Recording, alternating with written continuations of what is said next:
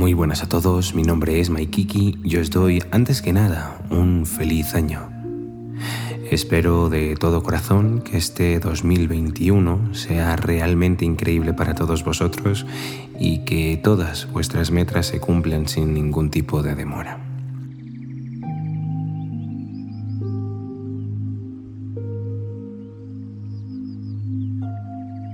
Hoy os doy la bienvenida al séptimo episodio de Con broche de noche, en donde presentaremos la continuación del libro Mente Zen, Mente de Principiante.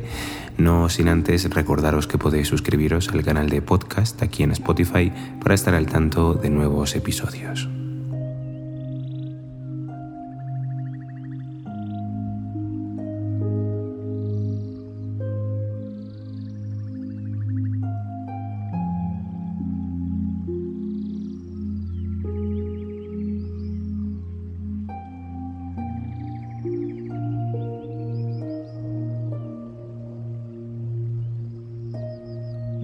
Renacer.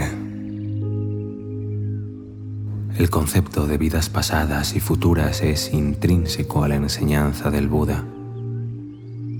Sin embargo, el Buda nunca promulgó el creer con fe ciega en una doctrina.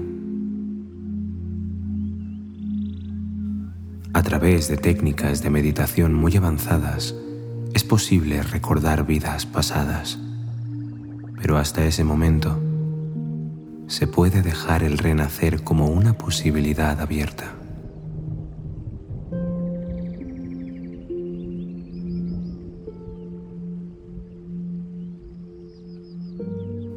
De acuerdo con las enseñanzas budistas, cuando una persona que no está totalmente iluminada fallece, aunque el cuerpo físico llega a su fin, aún queda un impulso mental que conduce a otra existencia.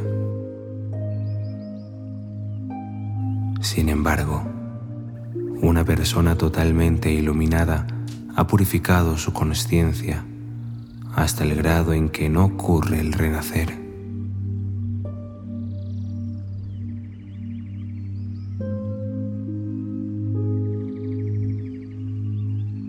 Y puesto que incluso la más agradable de las existencias es considerada como muy inferior a la gran felicidad, libertad y paz del nirvana. Esa es la meta de la práctica budista, no el renacimiento.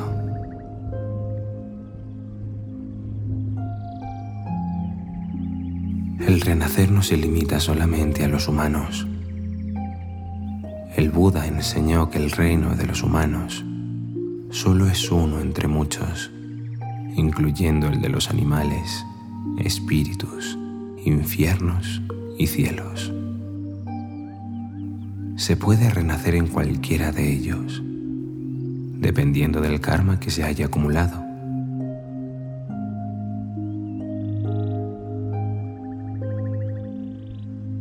La ley del karma solo se puede comprender totalmente en el contexto de varias vidas, porque a veces eso es lo que tardan las semillas en dar sus frutos.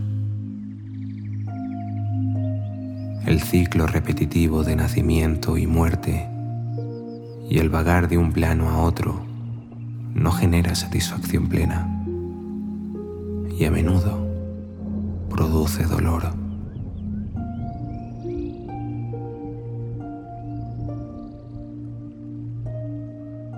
Este ciclo del renacimiento cesa completamente cuando se sigue el noble sendero óctuple hasta alcanzar el despertar.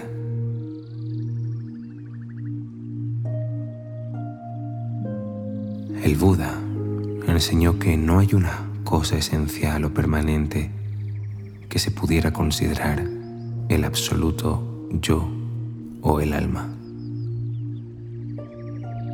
De hecho, lo que la persona parece ser, en realidad son procesos cambiantes físicos y mentales que se combinan temporalmente de esta manera especial. A través del apego posesivo, la mente se identifica con todo o parte de este proceso y eso hace surgir el sentido del yo, mí y mío.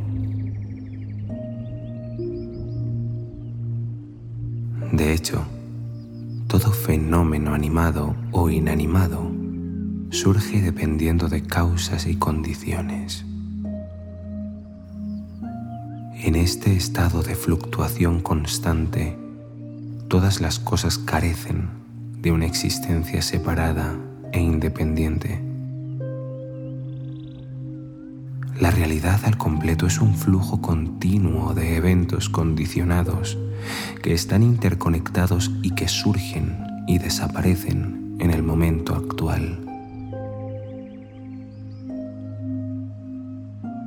El Buda mostró que es precisamente esta creencia engañosa en una existencia separada el origen de todo el sufrimiento humano.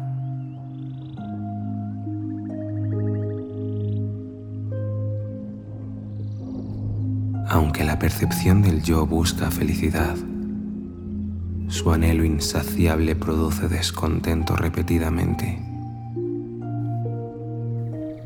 mientras que nos identifiquemos con algo como si fuera yo. El resultado inevitable es una falta de armonía exterior o de paz interior. Es un espejismo que solo puede identificarse como tal a través de la sabiduría basada en la meditación profunda. Solo entonces se puede conocer la felicidad perfecta.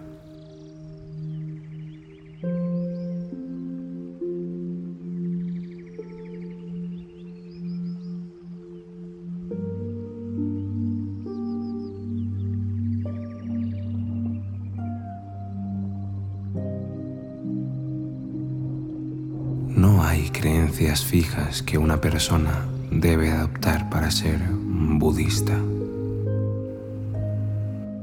De hecho, el Buda previno sobre los peligros de las fe ciegas y animó la investigación sabia y tolerante. El viajero, en el camino de la investigación, mantiene una mente abierta y observa su propia existencia de vida. una persona solo ha de adoptar un punto de vista o creencia cuando ve por sí misma que es a la vez razonable y de acuerdo con su experiencia.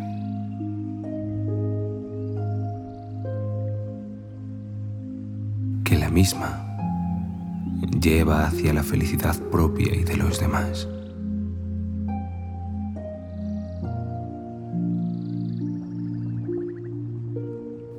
Este estándar también se aplica a las propias enseñanzas del Buda, que deben ser observadas cuidadosamente y examinadas con la claridad generada por la meditación.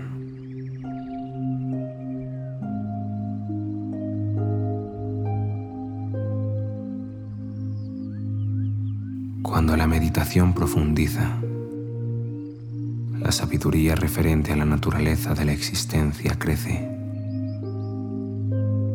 En este punto, se está en posición para decidir claramente qué enseñanzas religiosas o espirituales están de acuerdo con la realidad.